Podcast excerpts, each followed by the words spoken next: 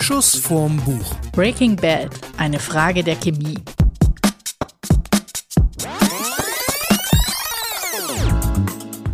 Hallo zusammen, eine neue Folge von Schuss vorm Buch und heute wird's chemisch.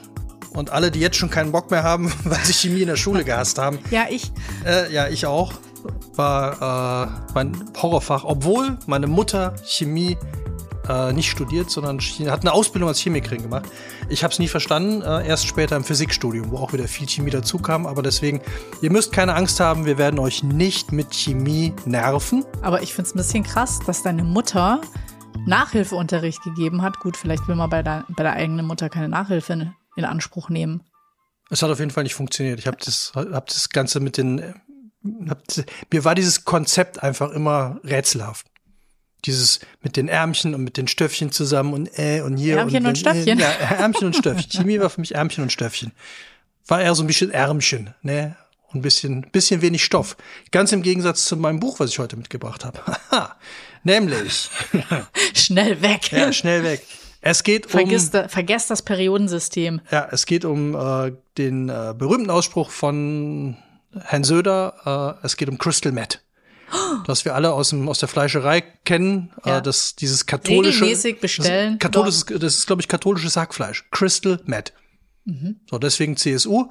Ähm, und den Hersteller von diesem Crystal Meth, nämlich Brian Cranston, oder den Crystal Meth-Anhängern besser bekannt als Walter White. Aus der Serie Breaking Bad, der hat nämlich seine Biografie geschrieben, ist schon ein bisschen länger her. Ist mir, Heisenberg. Heisenberg ist mir jetzt in die Hände gefallen. Heißt, Hauptsache die Chemie stimmt mein Leben mit und ohne Breaking Bad. Und warum, was dieser Mann alles war, war was er eigentlich werden wollte und ähm, wie es dann dazu gekommen ist und was das alles mit Akte X zu tun hat, das erfahren Sie in dieser Folge. Was erfahren wir von Crazy, dir? Crazy, ist aber eine Biografie bei dir. Ist eine Biografie, ja. Cool. Ja, ich habe einen Roman damit, einen Roman dabei von. Du hast einen Roman damit? Ich habe da einen Roman damit. Ähm, von Bonnie Garmes, Eine Frage der Chemie, ist eine Empfehlung von meiner Schwester. Ich frage mich zwar immer, wie die irgendwie noch Zeit findet, ähm, überhaupt zu lesen, aber ich glaube, die war auch ganz fasziniert, weil es eben nicht per se um eine Chemikerin, also schon, es geht um eine Chemikerin, aber es geht eben auch um eine sag ich mal, alleinerziehende Mutter, Ende der 60er. Also da wären wir jetzt eher wieder so, äh, könnte auch deine Mutter, nee, deine Mutter war nicht alleinerziehend, aber äh, eben eine Chemikerin, Ende der 60er. Meine Mutter war eine Chemikerin, Anfang der 60er.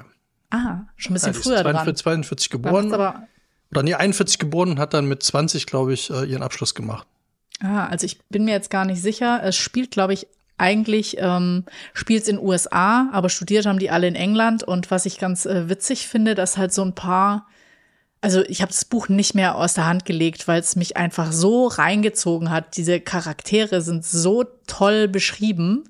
Ähm, diese Frau scheint so ein absoluter Nerd zu sein. Also alle, die so ein bisschen. Ja ganz selten bei Chemikern. Ja, ja, aber so, äh, ich weiß nicht, nicht so ein introvertierter, doch vielleicht, sie würde sich selber als introvertiert bezeichnen, aber ähm, indem man alles total logisch angeht, also das ganze Leben, alle Fakten logisch also eher, eher so Data-mäßig, oder?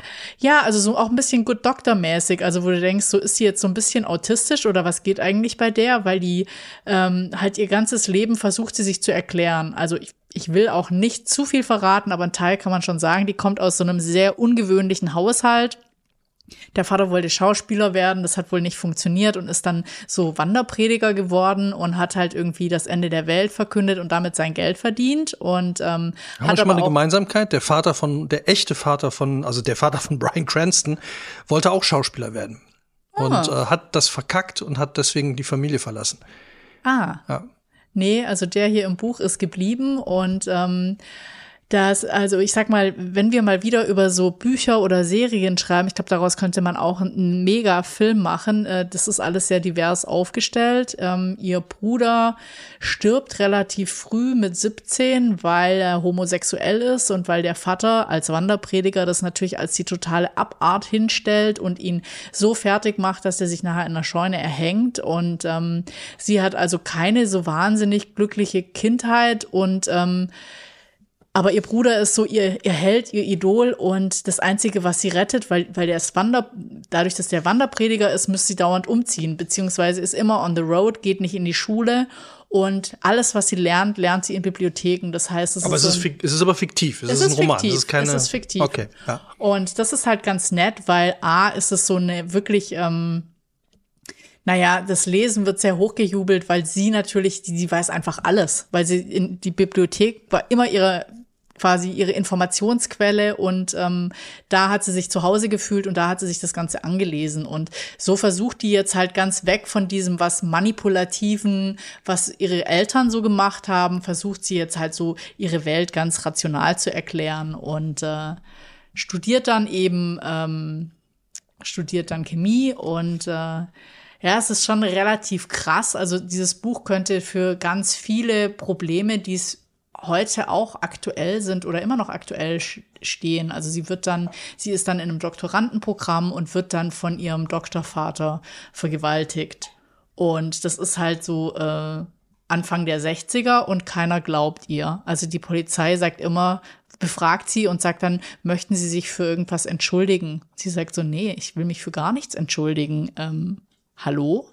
Und es ist halt so relativ krass, weil dann klar ist, so, du bist quasi nur die Frau, du musst machen, was dein Chef will, du musst es erdulden, wie auch immer, um entweder weiterzukommen und auch dieses Macht, ähm, dieses Machtgefälle total ausge ausgenutzt, weil wenn sie äh, sagt so und so war's, glaubt ihr halt niemand, weil sie ist ja nur eine Frau und dem Professor wird dann geglaubt. Und so fliegt sie aus diesem Doktorandenprogramm und muss immer mit dieser Schmach leben, dass sie ja keinen Master hat.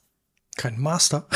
Ja, die wollten Master ja, machen wirklich ein Master. Und, ähm, und jetzt geht sie halt in die Forschung und dann hängt ihr das halt immer an, dass sie, sie kann ja jetzt dann auch, äh, du kommst ja dann nicht mehr weiter oben an, weil dann jeder sagt, warum ist denn diese Promotion abgebrochen? Und du willst jetzt auch nicht unbedingt jedes Mal begründen, warum du aus diesem Doktorandenprogramm rausgeflogen bist. Mhm. Und ähm, ja, dann kommt sie an ein anderes Forschungsinstitut und ähm, geht aber diesem ganzen, das ist ihr mega wichtig, geht sie halt äh, ja, da geht's halt total drin auf. Kann, kann man es verstehen, ohne Chemie gelernt zu haben? Ja, total. Geht es um Chemie oder ist es wirklich? Ja, es geht sehr viel um Chemie und so zwischendrin denkt man so, oh mein Gott, aber es ist irgendwie so charmant erklärt. Also vielleicht, um jetzt weitere Details auszulassen, so, es kommt dann natürlich zu einer Liebesgeschichte. Sie lernt natürlich. dann quasi den perfekten Gegenpart. Seelenverwandte arbeiten mega zusammen. Also die Muse, also sie ist die Muse, er ist die Muse. Also das ist so, richtig genial und ähm, ich finde es jetzt ganz hart, wie weit man dann spoilert. Auf jeden Fall ist sie dann irgendwann, warum auch immer und wie das alles äh, passiert, alleinerziehende Mutter. Und es ist nicht gespoilert, weil auf den ersten Seiten äh, berichtet das sechsjährige Kind, dass sie quasi äh, Amerikas bekannteste Kochshow moderiert. Und das ist halt so. Sehr naheliegend als Chemikerin. Es ist halt echt äh, lustig, weil das erfährt man auf den ersten Seiten, deswegen erzähle ich das und ähm, das dann höre ich, glaube ich, auch schon auf, weil ähm, also, wobei die, die Autorin, das ist ihr erstes Werk, sehr viele echt auch äh, hinten raus noch spannende Turns hinkriegt. Das ist krass verflochten, das Ganze. Also es tauchen immer wieder Personen auf, die wieder verschwinden und man fragt sich, warum. Und es gibt irgendwie faszinierende Perspektivwechsel. Also gibt es auch so einen sprechenden Hund, dem sie versucht, äh, also der kann nicht sprechen, einem Hund, dem sie versucht, Wörter beizubringen. Ihr Kind kann natürlich auch schon mit vier lesen und so ist es wirklich äh, sehr crazy. Und ähm, ja, also äh, ich fand es extrem faszinierend und habe es wirklich ganz schnell verschlungen, weil es halt immer auch diese Thematik und es ist aber auch traurig, ja. Es passieren auch ganz schreckliche Dinge und ähm, es geht aber einfach ganz viel darum, inwieweit Frauen ein selbstbestimmtes Leben führen können. Egal, ob das jetzt damals ist. Sie versucht halt dann die, mit dieser Kochshow die Frauen zu empowern. Also vielleicht noch kurz, wie sie zu der Kochshow gekommen ist.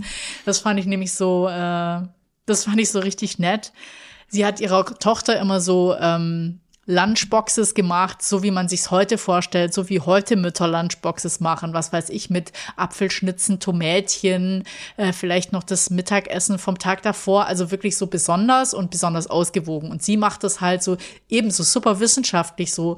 Das Kind braucht die und die Nährstoffe, weil damit wächst das und das, das Muskelwachstum, das, der Eiweißbedarf ist hahaha, deswegen hat sie das. Und die kocht ja immer so sehr chemisch, aber es muss wohl sensationell lecker sein und ähm, dann gibt's aber noch lustigerweise einen alleinerziehenden Vater, der halt immer nur ganz schlimme Lunchboxes macht. Und ähm, die Tochter von diesem alleinerziehenden Vater nimmt der anderen dann more or less immer die Lunchbox weg. Beziehungsweise die gibt sie ihr immer, weil sie halt eine Freundin haben will, weil die halt auch so ein bisschen autistisch ist wie ihre eigene Mutter. Und ähm, es ist halt so nett, weil dann wundert sich die Mutter so, warum hat das Kind abgenommen, so ungefähr, sie hat so ausgewogen gekocht, äh, das kann gar nicht sein, so und so viel Gramm, so und so viel Kalorien, lala, die müsste eigentlich, die dürfte nicht aussehen wie so ein kleines Skelett. Aber die wollte halt das Lunch von der anderen auch nicht essen.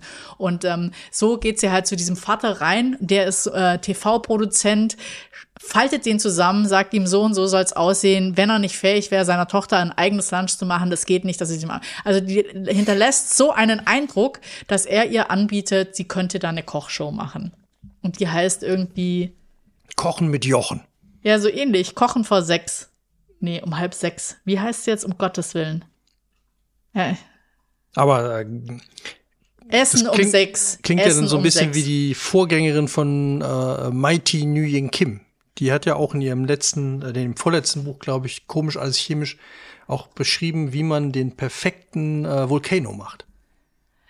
Könnte man sagen, also die lässt jetzt hier keine Kochrezepte raus, also es wird immer mal wieder anmoderiert und das finde ich auch, äh, finde ich wirklich sensationell. Also wie, wie schon erwähnt, sie versucht die Frauen so zu empowern in ihrem Kurs. Und dann macht sie eben so Dinge wie Mai Tin Yun Kim, dass sie eben sagt, wenn ihr das und das macht, passiert das und das, dann kann sich das auch mal entzünden. Und dann sagt sie so, sie will in einer ihrer Kochfolgen auch mal zeigen, wie man so ein Feuer löscht und äh, welches die perfekte Pfanne ist, wie man das alles machen muss. Und ähm, dann hat sie halt auch so ein 60er Jahre Shishi-mäßige eingerichtetes äh, Studio, ähm, das sie dann erstmal so ein bisschen eliminieren und aufräumen muss, damit es wissenschaftlicher rüberkommt. Und es geht halt immer darum, so, der Chef sagt, sie braucht sexy Klamotten, äh, nur Sex sells und so geht's nicht. Und ähm, sie soll nicht anfangen, die, also sie empowert dann halt die Frauen, weil sie dann sagt so, ihr macht einen super harten Job, ihr seid eigentlich den ganzen Tag nur am Einkaufen, Kochen, hinter allen herräumen. Es wird von niemand irgendwie gewertschätzt. Dabei macht ihr den krassesten Job von allen. Und ähm, so ungefähr auch wenn, wenn, wie viele Frauen gibt's, die nicht nur Hausarbeit machen wollen, sondern die zusätzlich vielleicht auch noch eine andere Arbeit machen wollen, was ja eigentlich in diesen, in diesen Zeiten überhaupt nicht gewünscht ist. Und ähm, damit eckt sie halt total an. Auf der einen Seite hat sie die mega Fans, auf der anderen Seite hat sie halt die totalen Hater, weil ähm, geht ja gar nicht. Ja, die konnten sich aber damals noch nicht so gut ausdrücken wie heute. Ja, aber die sind dann Also so vorm Studio öffentlich. demonstrieren gegangen, ja. Und ähm, das Interessante ist, war erst ein Lokalsender und sie geht dann nachher halt irgendwie amerikaweit. Und ich meine, jeder kennt dann diese Frau und die ist schon so sehr speziell, indem sie ja nicht mit Salz kocht, sondern mit wie auch immer die chemische Formel. Glutamat. Genau. Äh, ja, Jean also, Pütz, Jean Pütz. ja, ähm, nee, also ich fand's wirklich äh, super spannend. Und ähm, ja, sie, beschreibt halt auch so den Forschungsalltag, den dann auch wieder, glaube ich, jeder, der mal irgendwie an der Uni gearbeitet hat oder auch an der Uni studiert oder wie auch immer, kennt es ja, da, oder im normalen Arbeitsalltag. Es gibt immer so die Parasiten, die irgendwie die ganzen Infos und die Arbeit bei anderen abgreifen, aber die eben nicht gut dastehen lassen. Also so, dann regt sie sich halt auch über so Arbeitsverhältnisse auf. Aber wenn du alleinerziehende Mutter bist, musst du halt quasi jeden Job annehmen und also da passieren echt krasse Sachen und ähm, sie ist halt dann gezwungen irgendwie weiterzumachen und sie sie kommt ja dann auch immer durch und ähm, ja ich fand's wirklich ein Warst du gut in Chemie? ich war grottenschlecht in Chemie ich glaube ich habe das irgendwie in der elften abgewählt ich war froh als ich's abwählen konnte Warum? Also warum warst du schlecht in Chemie? Ey, das war mir irgendwie zu abstrakt. Ich konnte mir das überhaupt nicht vorstellen. Ich habe auch überhaupt keinen Sinn darin gesehen, wozu ich das brauche. Genauso wie Physik. Ich dachte so, was ist das denn für ein Aber das hat mich in der Schule immer genervt. Also ich habe ja nachher Physik studiert und ich habe Physik und Chemie in der Schule gehasst und ich fand es nachher im Studium total spannend. Aber es hat einem nie einer erzählt, warum man den Quatsch lernen soll. Ich glaube, für Physik habe ich mich erst angefangen zu interessieren, als ich meine Lampe anschließen wollte und dachte so, warum bringt einem noch nicht mal einer bei, wie man eine Lampe ja. anschließt? Warum lernt man in der Schule eigentlich nie immer irgendwas, was man Ja, und, und dann, dann denkst du so, und damals gab es noch kein YouTube. Heute schließe ich auch eine Lampe an, indem ich bei irgendeinem Elektriker aufs Video gehe, ja? Ja, Habe ich jetzt Chemie, nicht laut gesagt, Kochen, ich kann es schon, aber. Kochen, Chemie, äh, Kochen ist ja ganz viel Chemie. Jeder, der sich mal mit El Bulli beschäftigt hat, also äh, mit dem Restaurant El Bulli, mit dem Koch Ferran Adrian, der macht ja auch ganz viel äh, spooky Sachen mit Essen äh, und das ist auch ganz viel Chemie. Also da geht's halt darum, ne, zu, wann zerfallen bestimmte Stoffe, wann Aber ich glaube, das verbinden ist, sie sich und so. Ich weiß auch nicht, ähm, wann die die Idee zu diesem Buch hatte, weil man hat auch so dieses Gefühl, so gut, die macht jetzt nicht so krass experimentelles Zeug wie bei El Bulli oder das fand ich bei Chief's Table ja auch immer so ja. so crazy bei dieser Netflix-Serie, wo dann irgendwie die Superstar-Köche, äh, keine Ahnung, in den isländischen Wald gehen, um dann irgendwelche äh, Moosaromen einzusammeln, die sie dann in irgendwelche Zuckerwatte blasen oder oder so einhüllen und dann stichst du rein und dann kommt dieses Aroma und das ist ein Gang. Äh, ja. Verrückt, wie kommst du auf solche Ideen? Also du musst doch zumindest dann ein Gefühl haben, fand ich auch toll, in der Beschreibung erklärt sie halt, warum man Fleisch erst anbraten darf, wenn die Butter Blasen schlägt und so weiter. Ja, man kann da wirklich eine Menge lernen. Und äh, ich fand jetzt auch, ähm, wenn, als du gerade Chiefs Table sagtest, wir haben ja jetzt äh, auch eine Empfehlung, ja, meine persönliche Empfehlung, Le Menu mit dem äh, Darsteller aus Warm Buddies und der Damen-Gambit-Hauptdarstellerin. Und englische Patient. Und englische Patient. Ihr merkt schon, wir merken uns Ralf keine Namen, wir merken uns nur Rollen. Finde ich auch viel einfacher. Äh, und das, äh, der Film, der, der fand ich ja äh, großartig. Also äh, der ist ja so Chiefs Table-mäßig gemacht, nur er wird immer makaberer. Also da will ich auch gar nichts spoilern. Ja. Äh, also wer den Trailer schon gesehen hat von Le Menu, ähm, weiß zumindest, dass es auch auf jeden Fall Verletzte gibt. äh, aber es ist, es ist wirklich ein grandioser Film. Ich habe äh, und er ist halt schön gemacht im, im Sinne von, äh, also da wurde, wurde ja dieses äh, Küchending total übertrieben, was die bei Chief's Table so geil gemacht haben. Es war ja unglaublich ästhetischer Raum, tolle Küche. Und dann haben die ja auch viel mit Chemie gearbeitet. Deswegen kam ich gerade drauf. Ja, aber ich glaube, dass eben die richtig guten Köche A, wirklich auch Ahnung haben von Chemie und die beschreibt es auch irgendwie immer so, das ist natürlich so geil technisch beschrieben, wie wenn du zum Beispiel irgendwie Kartoffeln in ganz viele Sch ähm, Scheiben schneidest, dann, äh, dass du die Oberfläche erhöhen musst, damit es dann die und die Kräuteraromen aufnehmen kann und so. Und es ist aber immer so sehr technisch beschrieben, als wäre es irgendwie so eine, so ein weil, Laboranleitung. Ja, Versuchs ja, Versuchsaufbau. Ja, irgendwie ja, Versuchs, aber, Versuchsaufbau. ist aber bei El Bulli auch. Also wenn du, ich habe mir, ich habe mir zwei Kochbücher von dem gekauft. Da kriegst du DVDs mit den Rezepten dazu. Kannst du ja ausdrucken und dann nachkochen. Schon ein bisschen her. Ja, das ist tatsächlich schon. Äh, die waren aber auch richtig. Das sind so riesen Schinken. Ich glaube, fünf Kilo wiegt so ein, eins von diesen Büchern. Aber da sind der halt war auch einer der ersten. Das Jahr ist schon. Der die Molekularküche auch äh, ja. en vogue gemacht hat, wie wir Business People sagen, en vogue. Ähm, nicht zu verwechseln mit der Zeitschrift En Vogue. Heißt sie so oder nur Vogue? Die heißt nur Vogue. Ah, ah auf der Vogue war natürlich sie hier auch. Ah, Vogue also halt schwer. Vogue halt schwer. Ja. Also nee, was hatte, da so im Hintergrund schlabbert, ist unser chemischer ist, Hund. Nee, nee, das ist unsere Crystal Met Küche. Ah, ja, es brodelt gerade. Ja, es mhm. sprudelt. Die ersten Kristalle Die können ersten wir Kristalle nachher. können wir, ja, können wir. Aber der hatte mich zum Beispiel auch, das fand ich so äh, interessant.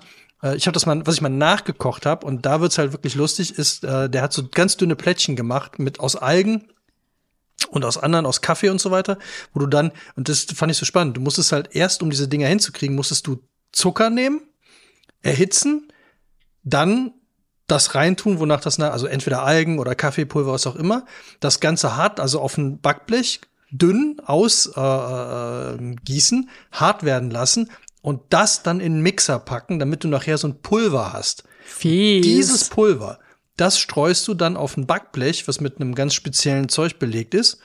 Und dann schiebst es in den Ofen für fünf Minuten und dann hast du hauchdünne, so eine hauchdünne Platte, die zerbrichst du dann. Aber auf die Idee zu kommen, dass man das zweimal machen muss, ja, das fand ich halt ja. halt so. Da hatte der dann, und da gab es halt noch ganz, ganz viele andere Wahnsinns. Das ist dann die Königsklasse auf jeden Fall. Ja, ja und dann äh, auch, wie du dann, also viele Sachen konnte man gar nicht machen, wenn man nicht die Apparaturen dafür hat. Und da muss ich nämlich dran denken, du musstest immer dich genau an die Anweisung halten. Also, wenn der geschrieben hat, bei 175 Grad sofort ausmachen, rausnehmen, äh, und du hast es nicht gemacht, ist sofort kaputt gegangen. Also ja. hat sofort nicht mehr funktioniert. Also es war echt äh, sehr faszinierend, wie das genauso mit Temperaturen und fand ich schon cool. Ah, Ich habe mal so einen Nachtisch gemacht und da musste man so ähm, eigentlich nur Zucker karamellisieren und dann versuchen, so ein Netzchen, also so ein gegossenes Netzchen äh, kalt Ja. werden lassen, dass man dann oben draufstecken konnte als Deko. Das war schon auch mit Anspruch, aber ähm, Das Fiese bei essen Zucker, wollte, essen wollte ich es nicht. Das war mir echt eine Runde zu süß, aber es hat echt super ausgesehen. das Fiese bei Zucker ist, ähm, wenn du den, also wenn, wenn, wenn da steht, du musst bei, der muss 220 Grad haben, dann musst du den bei 210 Grad vom Ofen nehmen, weil der nachheizt. Also wenn du den von 220 vom Ofen nimmst, dann kriegt der Wir, 230 wir Grad. dürfen jetzt nicht zu viel über Kochen reden, weil du äh, willst doch noch die äh, Biografie von Tim Raue demnächst lesen und vorstellen. Oh, ja, ich richtig, glaube, ja, da ja, können ja. wir noch mehr über. Jetzt kommen wir wieder ein bisschen zurück zum zurück zur Chemie. Zurück, zur zu Chemie, genau. Also Drogen. Tim Raue werden wir uns auch noch mit beschäftigen, aber jetzt äh, mein Buch heute ist die Biografie von Brian Cranston, wie schon angekündigt, der Hauptdarsteller oder einer der Hauptdarsteller von Breaking Bad und zwar äh, die Rolle des Walter White. Und ich bin jetzt auf dieses Buch gekommen, weil ich den Typen irgendwie, ich fand den Schau ich fand die Serie geil, fand die sehr sehr gut und fand den Schauspieler halt so klasse, weil der sich so geändert hat während der Serie. Und für alle, die die nicht kennen, kurz zusammengefasst, Walter White kriegt, ist Chemielehrer an irgendeiner, keine Ahnung, was für eine Schule, nix, also irgendeiner Gesamtschule würde man ja wahrscheinlich jetzt hier sagen, oder Realschule, also nicht an der Uni oder so. Und hat auch nur so gelangweilte Schüler, die mit Chemie nichts anfangen können, die sich dafür auch überhaupt nicht interessieren. Und er Ah, ist, ich? ja, er, und er ist so ein totaler Nulltyp, also so, ein, so eine graue Maus. Der hat auch Klamotten an, wo du denkst, also so, so also eigentlich so wie, wie früher Chemielehrer auch, äh, also wie ich die noch in Erinnerung habe. So meistens so mit, mit so Korthosen, die so leicht kreidestaubig waren und dann so Flickenärmel und äh, Fickenärmel? Flickenärmel. Kennst du nicht Flickenärmel? Doch, doch. So, Flickenärmel und äh, also er, der wirklich so Typ, die Wand hat sich bewegt.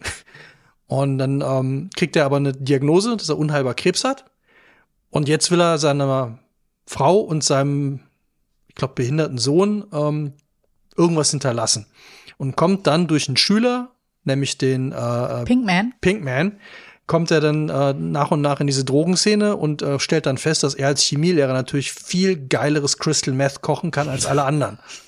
Und äh, das geht dann über sechs oder sieben Staffeln und es wird wirklich immer besser. Also es ist wirklich Wahnsinn, wie dieser Typ sich von diesem totalen null grau Maus Typ Lehrer zu einem absoluten Hardcore Crystal Meth Koch, der auch wirklich nachher Leute umbringt und knallharte Ideen umsetzt, was ich mit auch alles gerne mit Chemie zu tun hat und da wirklich so ein knallharter Verhandler auch wird. Also es ist so, also diese Entwicklung dieser Rolle ist super. Äh, ganz, ich ganz glaub- großartig. Also ich glaube, das finde ich auch was total Faszinierendes, ähm, was dann wahrscheinlich psychologisch passiert, wenn du nichts zu verlieren hast und aber noch ein Ziel, ein plötzlich Ziel. ja. Und ich glaube, die Kombination aus den beiden Dingen lässt dich dann Also es gibt zwei Szenen, die ich in der, in der Serie super werde. fand, ja, die, die, die da so ein bisschen beschreibend sind. Irgendwann fällt seiner Frau natürlich auf, dass er Geld hat. Weil er hat richtig Geld. Also er hat richtig, richtig viel Geld. Äh, und dann führt er die irgendwann äh, in so ein, ähm, in so ein, so ein äh, wo man Sachen einlagert, in so ein, wie nennt man die, diese Self-Store-Store-Dinger. ja, Storage. ja. Und dann hat er ihr vorher gesagt, so ja, er hätte was Geld beiseite gelegt oder so ähnlich. Und dann kommt die da rein und dann liegt da eine Palette. Eine Palette mit Geld. Und es sind dann so, keine Ahnung, wie viel Millionen, die er da schon beiseite geschafft hat. Und äh, dann hat sie aber total Schiss. Und dann sagt er irgendwann so, meint sie, ja, was ist denn, wenn hier Leute äh, kommen, die das Geld haben wollen, böse Männer, die hier an die Tür klopfen? Und dann sagt, sagt er so ganz geil, ich bin der, der klopft. Und es ist so, wow, okay. So, also da war dieser Change dann schon so relativ durch. Und dann hat er irgendwann auch keine Haare mehr wegen der Chemo, die er macht. Und dann ist dummerweise sein bester Kumpel Nachbar und es ist, glaube ich, der, der sein, sein Schwager. Genau, sein Schwager ist bei der äh, Drogenpolizei, was natürlich total scheiße ist. Aber äh, da passieren auch noch einige Dinge. Und äh, das fand ich halt großartig. Und dann kippt es bei der Frau aber auch, also als er klar gemacht hat, warum er das alles macht, nämlich für sie und dass der Sohn versorgt ist, dann fängt sie nämlich an, in das Geschäft einzusteigen. Sie ist, glaube ich, irgendwie entweder Steuerberaterin oder irgendwie Wirtschaftsprüferin oder sowas und sagt dann, okay, da müssen wir dafür sorgen, dass das Geld gewaschen wird. Und dann kaufen sie eine Autowaschanlage und äh, dann geht's halt weiter und das eskaliert noch in tausend Richtungen. Und dann habe ich dieses Buch zufällig gesehen in der Buchhandlung und dachte mir, wow, das will ich jetzt lesen. Und ähm, ich kann, ich will auch nicht zu viel verraten, weil man sollte es, man sollte es wirklich lesen. Aber toll fand ich, wusstest du, was Walter White, also äh, Quatsch, Brian Cranston eigentlich mal werden wollte? Feuerwehrmann. Fast. Polizist. Hm. Also eigentlich hat er, also er hat auch Kindheit, hatte ich ja schon eben ganz kurz mal angerissen mit dem Vater, der Schauspieler werden wollte. So, er hat auch in einem Werbespot mit seinem Vater, glaube ich, zusammengespielt, wenn ich es so richtig im Kopf habe. Und er wollte eigentlich aber Polizist werden. Und hat dann angefangen, äh, das muss man ja studieren, hat das Studium angefangen und ähm, hat dann auch als Wachmann gearbeitet während des Studiums, um sich Geld zu verdienen. Hat dann, ähm, fand ich auch ganz lustig, als äh, Ladendetektiv gearbeitet.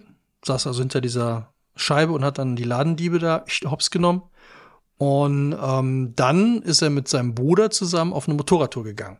Und hat aber vorher schon ein paar Schauspielkurse gemacht und auf dieser Motorradtour hat er dann beschlossen, dass er eigentlich Schauspieler werden will. Geil. Und, ja, also das war wirklich, ähm, also der hat ein ganz interessantes Leben hinter sich und, und vor allem um, überhaupt nicht so vorhergezeichnet und ich werde jetzt Schauspieler, ich wollte das schon immer werden, sondern eigentlich hat er das schon abgehakt gehabt und hat dann so viel Kram nebenbei gemacht und ist dann halt, war auch lange überhaupt nicht erfolgreich. Als er dann gesagt hat, ich werde jetzt Schauspieler, hat er. So der hat wahrscheinlich einfach auch die richtige Serie gespielt. Der hatte tatsächlich Glück und zwar und das, das finde ich ja, muss man auch immer sagen, so, das ist ja, der, wir hatten auch mal dieses Buch von dem Dubelli, wo es immer um so Rück, ja, diesen Rückblickfehler. Ja, ja. Ähm, wo du, du kannst ja überhaupt, man, man denkt ja ganz oft so, auch hätte ich dann und das, das, äh, hätte ich da und da das gemacht, dann wäre mein Leben anders gelaufen. Kann sein, aber ja. sehr wahrscheinlich nicht. Ja. So, der hat halt einfach Glück gehabt. Und ich glaube, das gehört einfach bei ganz vielen Dingen ähm, einfach dazu. Der hat irgendwann mal, also die, die haben ihm ganz viele Jobs angeboten. So das Typische. Äh, hier Werbung für Schokoriegel machen, den ganzen Blödsinn, den man halt so kennt. Und dann hat er irgendwann mal so eine Nebenrolle bei äh, Akte X gekriegt. Und der, ähm, der Typ, der das geschrieben hat, der Gilligan, ich glaube Vince Gilligan heißt er, äh, der ganz viele Folgen geschrieben hat, äh, der hat irgendwann Breaking Bad geschrieben. Ähm, und dann kam über mehrere Umsch äh, Umecken, so kam irgendwann einer auf ihn zu und meinte, ob er nicht Bock hätte. Er könnte sich vorstellen, dass das eine Serie für ihn wäre, dass er da dieser, und die waren sich aber alle nicht sicher, weil das war schon ein bisschen outstanding, diese Serie. Und dann hat er sich das Drehbuch durchgelesen und meinte so, wow, äh, Wahnsinn, will ich haben. Und dann hing das so ganz lange auf der Kippe und dann haben sie ihn aber genommen. Und dann war er total happy und ich meine, der Rest ist dann halt, wie sagt man so schön, der Rest ist Geschichte. Aber das, äh, wie es dann weitergeht und was dann noch so für Verwicklungen und so. Das Einzige, was ich noch spoilern kann, weil ich das auch sehr, sehr lustig fand, ähm, er ist auch Priester. Was? Ja, er hat äh, tatsächlich ähm, dann auch Freunde getraut und äh, hat das auch eine Zeit lang professionell gemacht, äh, Ehen zu, äh, also äh, Ehen zu schließen. Ehen zu schließen, nicht zu vollziehen zu, zu schließen. Und äh, da habe ich jetzt mal ganz kurz hier ein Beispiel. Äh, das fand ich nämlich sehr nett. Ich traute ein koreanisches Paar. Braut und Bräutigam standen mit gesenkten Köpfen und ernstem Gesichtsausdruck vor mir. Die beiden waren wie versteinert. Sie erwarteten nicht den fröhlichen, säkulären Gottesdienst, den ich üblicherweise ablieferte, also musste ich mich ein wenig an ihre Strenge anpassen. Die Universal Life Church traute jeden, ob homosexuell, hetero, jung, alt, konservativ, liberal, egal, es spielte keine Rolle. Sie war damit ihrer Zeit voraus, fortschrittlich und offen. Man musste sein Blut vorher nicht testen lassen. Ich hätte also auch Geschwister miteinander verheiraten können. Was ich sehr lustig finde, dass die ihr Blut testen lassen müssen. Um Gottes Willen. Äh, ohne es zu merken. Ab und zu frage ich mich, ob die Paare von damals, und es müssen nicht wenige gewesen sein, noch zusammen sind und ihnen vielleicht irgendwann plötzlich ein Licht aufgeht. Heiliger Bimbam, Schatz, ich glaube, Walter White hat uns getraut. das, das stelle ich mir wirklich geil vor. Wenn du irgendwann sitzt da vor dieser Serie Moment mal, ist das nicht, äh, der ja, hat doch. der Pfarrer, oh mein Gott. Ja, das fand ich äh, auch noch sehr schön. Also es ist, äh, es ist jetzt nicht hammermäßig geschrieben, es ist einfach nur eine schöne Biografie und also äh, man kann sie gut lesen und man kann sie auch schnell lesen. Äh, und es ist wirklich lustig, was der Typ so erlebt hat und wie der da hingekommen ist. Also, mein Tipp für eine gute Frühjahrslektüre und für alle Fans von, von Breaking Bad oder die es noch nicht gesehen haben, guckt rein guckt es euch an, ob es euch gefällt. Also da habe ich, ich habe noch jetzt mehrere Sachen, die ich unbedingt sagen will. Also äh, spannend fand ich gerade, was du gesagt hast, eben über das, was wir schon mal besprochen haben, über das Buch von äh, Dobelli über das Glück. Sowas ähnliches sagt sie auch, wenn du Wissenschaftlerin bist, dann denkst du eigentlich immer so, Stehvermögen reicht. Also wenn du dein Bestes gibst, dann bekommst du auch das Beste. Und ich glaube, das habe ich auch ganz naiv, ganz arg lange gedacht. Und ähm, das finde ich auch, das finde ich das, ich will nicht sagen das Gruseligste beim Älterwerden, aber äh, ob du jetzt Erfolg hast oder nicht, liegt, glaube ich, wirklich nicht daran, ob du jetzt alles gegeben hast und der oder die Beste bist. Und bei dir ist es wahrscheinlich wirklich noch mal schwieriger. Ähm, sondern wer dich fördern will und ähm, auch diese, sage ich mal, äh, Diskriminierung, auch sexuelle Diskriminierung, die sie so anprangert gegenüber Frauen, äh, ich finde, das ist heute halt immer noch präsent. Und wenn man dieses Buch liest, denkt man auch so, ich, ich finde das so toll, wenn sie irgendwie alle, ähm, alle Frauen anspricht und dann auch sowas sagt, so, na, Kinder, deckt den Tisch, eure Mutter braucht mal einen Moment für sich. Und du denkst dir so, ja, krass, also äh, das ist. Ähm ich glaube, ich bin auch fest davon überzeugt, dass ähm, dieser Rückblickfehler, so, dass es ganz oft wirklich so, du klar, du musst viel für das tun, was du erreichen willst. Also ich glaube, wenn du gar nichts dafür tust, passiert auch nichts. Aber du musst trotzdem noch Glück haben. Also du musst entweder, wie du sagst, jemanden, einen Gönner oder eine Gönnerin finden oder äh, oder halt einfach Glück haben. Du musst zur richtigen Zeit, also wie er auch. Ne? Ja. Du bist halt einmal an der richtigen Stelle und hast halt das Glück, weil ich habe ja schon gesagt, das hing lange in der Schwebe, wenn ich mich recht entsinne, so dass ob er diese Rolle kriegt oder nicht. Hätte der die nicht gekriegt, wäre der wahrscheinlich äh, jetzt immer noch so ein ja, wahrscheinlich ein gut gebuchter Seriendarsteller, ja, der halt so, wo du denkst, so wie damals bei Raumschiff Enterprise, oh scheiße, er hat einen Satz gesagt, er wird gleich sterben. Ja, ich meine, das Krasse ist jetzt natürlich, die Frau, die das geschrieben hat, die ist jetzt, glaube ich, auch schon in Rente, äh, ist aber natürlich nicht so alt, dass sie das genau erlebt hat was da Aber passiert die hat jetzt erst ihr erstes damals. Buch geschrieben in Rente. Ja, die war Creative, Direct Creative Director und hat Bei dann Akte X. bei Akte X und hat dann äh, einen dreimonatigen Schreibkurs gemacht und so ein Ding rausgehauen. Also sie bedankt sich so hinten im Epilog auch noch so äh, äh, bei einer Freundin, die sie zu diesem Kurs angemeldet hat und das hat ist, ist hier wohl schon lang im also diese Figur von der ähm, äh, von der Chemikerin ist schon lang irgendwie so, äh, hat sie lang umgetrieben und die musste irgendwie raus. Und ähm, dass die natürlich genau dieses System so anprangert, weil, also ich habe auch so das Gefühl, ich glaube, als ich studiert habe, und das ist schon sehr lange her. Da wollte ich ja mit irgendwie zwei Freundinnen zusammen Büro aufmachen. Und ähm, das ist auch so ein bisschen daran gescheitert, glaube ich, dass die anderen auch nicht dran geglaubt haben, dass das klappen kann. Weil ich dachte so, ja, dann kann man ja irgendwie auch abwechselnd ähm, auf die Kinder aufpassen. Trotzdem können alle arbeiten, weil das System das nicht leistet. Das System hat es noch nie geleistet. Und ich finde es einfach traurig, dass jetzt schon wieder nicht ganz 30 Jahre durch sind und es ist ja immer noch nicht so, dass irgendwie jeder, der arbeiten möchte und der seine Kinder in eine Kinderbetreuung geben möchte, sofort einen Platz kriegt und dann vielleicht noch bei sich um die Ecke, so wie das irgendwie. Ja, oder dass sich immer noch kann. über Leute wie Ricarda Lang lustig gemacht wird. Ja, oder dass einfach Männer, dass Männer nerven. einfach äh, sich nicht 50 Prozent an der Care-Arbeit beteiligen. Also dass zumindest die, die Lust drauf haben, es wird ja dann immer mit Geld argumentiert. Und dann, äh, ich war wirklich frustriert, es war letzte Woche war äh, Gender Pay Gap Day, so nach dem Ja, Motto, du verdienst dann eine Woche was, jetzt beschwer dich mal nicht. Also, also ich, und ich glaube, so ein Buch kannst du natürlich auch in, im Rückblick super schreiben, weil du dann natürlich eine Figur stark machen kannst, die das alles schon anprangert. Ob das zu der Zeit die Frauen so gemacht haben, weiß ich nicht. Aber dieses Selbstverständnis, dass es bis heute, dass diese, dass diese Gap nicht geschlossen ist, das finde ich schon auch so ein Stück weit absolut frustrierend. Ist eigentlich diese Care-Arbeit, von der du da sprichst, ist das bei euch im Schwaben äh, die, die Care-Woche? Ja. Die muss man sich auch mal teilen. Ja, es hängt man einfach so ein Schildle ja. im, im, im Flur Heu, um und dann, ja, ja, dann läuft es schon. Nee, schade, also gut, ne, es ist, äh, ist halt äh, nach wie vor schade und ähm, ich glaube auch nicht, dass wir das noch erleben werden. Ja, also schön finde ich ja auch, sie, die sagt zum Beispiel auch in dem Roman, ist jetzt natürlich auch keine Biografie und nichts, aber so der, der Mensch ist so das Produkt seiner Erziehung.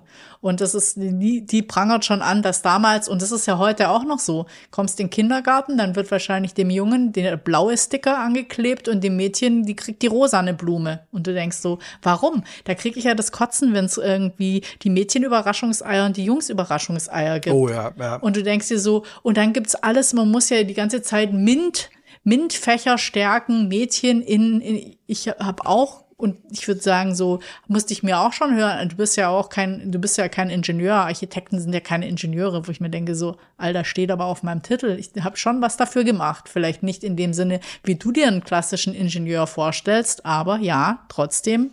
Aber wir haben ja gestern Abend gelernt, dass die eigentliche Einteilung der Menschheit, also der Kinder, der Babys, in zwei völlig andere Kategorien ja. erfolgt. Und zwar haben wir gestern äh, Boss Baby geguckt. Und äh, da ist es nämlich so, dass die äh, Babys werden alle im Himmel äh, bei Babykorb an, am Bauch gekitzelt. Und wenn sie lachen, dann kommen sie zur Family. Und wenn sie nicht lachen, dann kommen sie ins Management. das fand ich echt großartig dieser todernste Blick und dann wurde dem Baby äh, dann halt ein Anzug angezogen, eine Rolex an, kriegt einen Aktenkoffer und dann geht's ab in, äh, oben in also den Tower. Mein, liebst, mein liebster Spruch in dem Film war so, äh, als der kleine Bruder, also der ältere Bruder, der sieben war, gesagt hat zu seinen Eltern, er hat einen Anzug an. Findet ihr nicht komisch, dass er einen Anzug anhat? und einen Aktenkoffer. Ich meine, hat ich gesagt, bin, bin ich der Einzige, der das merkwürdig findet? ja. Und er kam im Taxi. Das fand ja. ich auch noch großartig. Ja. Babys kommen im Taxi. Ja, Babys, also die, die Management-Babys, die ja. einen Job auf Erden haben, die kommen, äh, die kommen im Taxi. Also, ähm, ich muss sagen, ein absolut lesenswertes Buch. Es ist total kurzweilig und es ist so, ja, äh, das ist auch, ich finde es auch kein Geheule und ich finde es ist auch kein Frauenbuch in dem Sinn, sondern ich bin gespannt, was du sagst, wenn du es gelesen hast, weil die äh, Protagonistin einfach absolut faszinierend ist. Allein wie sie Kochen beschreibt, wie das beschrieben wird, ist großartig. Wie diese Missstände in den 60er Jahren, wenn du eine alleinerziehende Mutter, wenn es da kein Vater dazu, wie gebrandmarkt die Kinder sind, wenn die allein aufwachsen müssen, was ja auch für viele dann Nachkriegskinder normal ist, war, wie auch immer äh, was die da alle mitnehmen müssen. Ähm, ja, also ich fand es wirklich sehr, sehr spannend und ähm, da sind auch extrem viele Personen und parallele Geschichten, weißt du, dass sowas wie Chemie auf der einen Seite diese Wissenschaft und dann gibt's natürlich auch noch so einen Pfarrer und die haben natürlich auch immer Diskussionen, wie das ist und beeinflussen sich gegenseitig und hinterfragen Dinge und das macht's wirklich super spannend. Und alle, die auf Rudern stehen, sollten es auch lesen. Wow. Also ich habe mich ja immer im Chemieunterricht gefragt, was habe ich davon, wenn dieser blöde Teststreifen, da ging es glaube ich um basisch oder sauer, äh, welche Rolle spielt es in meinem Leben? So, und das ähm, hat mir damals auch keiner erklären können, warum ich das lernen soll. Ja, ich hätte ich hätte ich glaube, ich hätte es ganz oft brauchen können, wenn es einfach ein bisschen praktischer gewesen ja. wäre. Zum Beispiel sowas wie äh, ich putze das Klo und dann äh, spritzt der verdünnte Kloreiniger in mein Auge. Wie gefährlich ist das? Was kann ich tun? Kann ich da irgendwas neutralisieren? Oder muss ich immer eine Schutzbrille tragen? Und ganz ehrlich, ich habe mal eine Schutzbrille getragen, guck ins Klo, die fällt rein. Es war eine Sonnenbrille, ja. Mhm. Und deswegen also, ist es mir entgegengespritzt. also der Unterschied zwischen Sonnenbrille und Schutzbrille ist ja aber schon klar. Ja, aber ich dachte, das reicht zum Kloputzen. Aber also. mir, mir hätte es einfach schon gereicht, wenn damals einer gesagt hätte, äh, Motorradbatterie ist auch Chemie.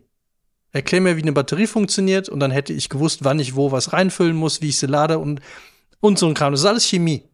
Sagt einem aber keiner im Unterricht. Ja, aber ich glaube, deswegen ist das Buch von Mai Nguyen Kim so faszinierend und auch die hat die Frau auch so einen Erfolg, Auf weil die, Fall. weil ich an der auch toll finde, die kann diese Prozesse halt relativ einfach erklären. Und das Schlimme ist, es bleibt jetzt nicht forever bei mir hängen, ja. Aber Nö. in dem Moment, wo sie es mir erklärt hat, denke ich mir so, ah, so kühle ich also in Zukunft meine Biere ja, bei der das Party. Hast, das hast du dir aber gemerkt. Es geht ja, ja darum, das ist ja der Punkt. Du merkst dir nur das, was du brauchen kannst. Ich habe mir aus dem Physikunterricht hätte mir da mal einer erzählt, dass ich mein Motorrad frisieren kann, wenn ich ein bisschen mehr von Physik Ahnung habe, nämlich von Übersetzung äh, und wann ich wo was in dem System zu ändern habe, damit es schneller läuft, hätte ich was davon gehabt. Also ich weiß nur, ich hatte einen sehr frauenfeindlichen Physiklehrer. Wir waren auch nur zwei Mädels und ähm, äh, wir waren äh, immer zwei, wurden an die Tafel geholt. Entweder ich, weil ich war schlecht in Physik, oder der Sohn vom Rallye-Lehrer, der war auch schlecht in Physik. Der ist heute auch äh, Pfarrer. Ja, der muss ja auch nur glauben, der muss ja nichts wissen. Ja. Auf jeden Fall, wir beide mussten immer an die Tafel und als dann meine Kollegin irgendwann meine Eins geschrieben hat, fing er an so, damit hier alle sehen, dass er kein Frauenhasser wäre, und hat die weibliche Eins hochgehalten. Ich dachte so, ja. Entschuldigung, so, was ist das? So sieht's aus. Ja, die Welt. Als wäre sie heute so viel besser. Nee. Aber vielleicht wird sie mit Walter White.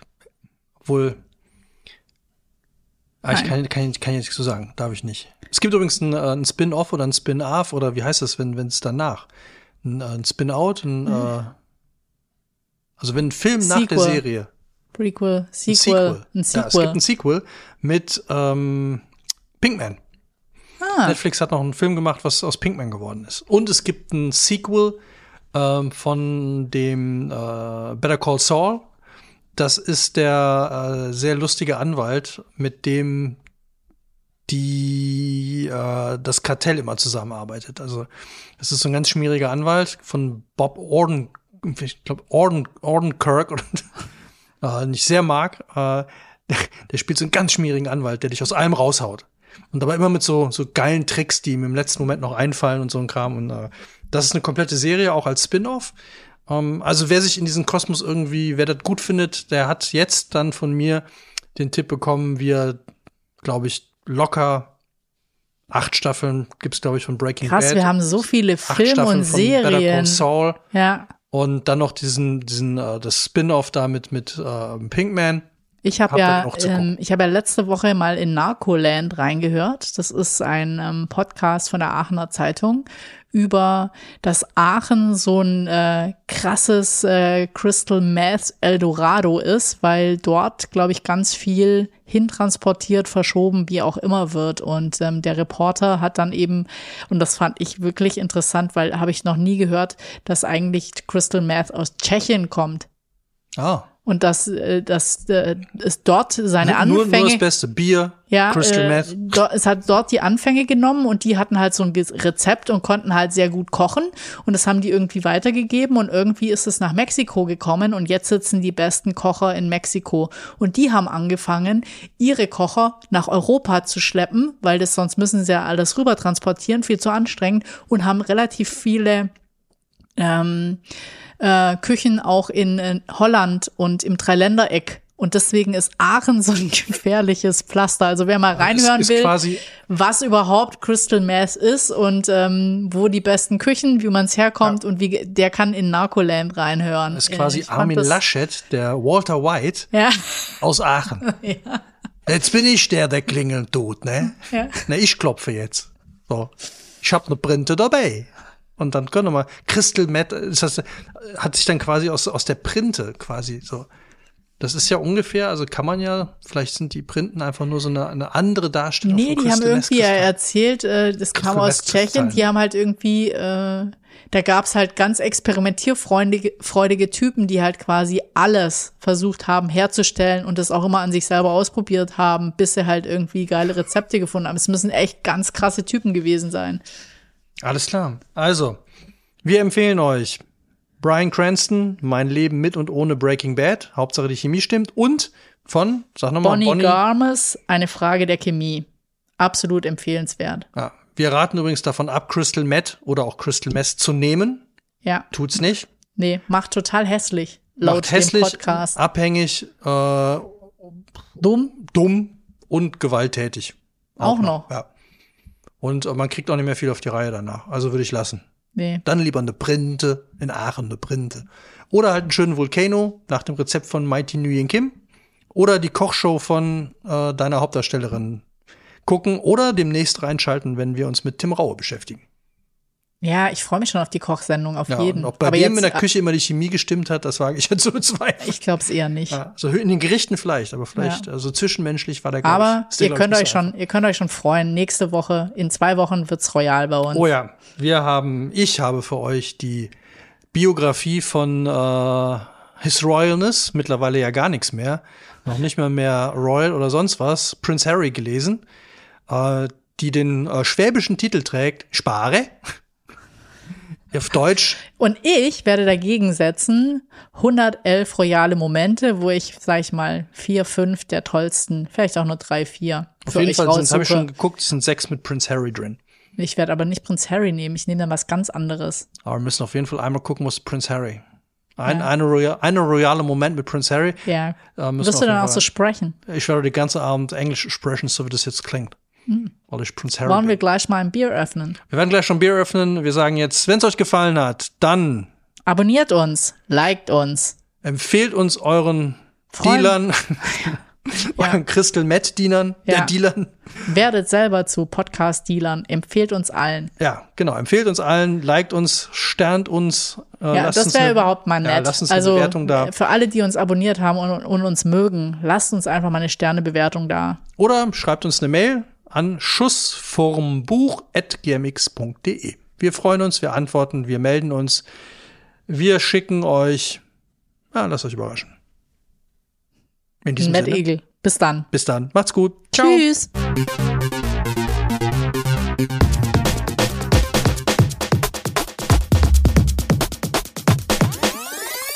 Schuss vorm Buch.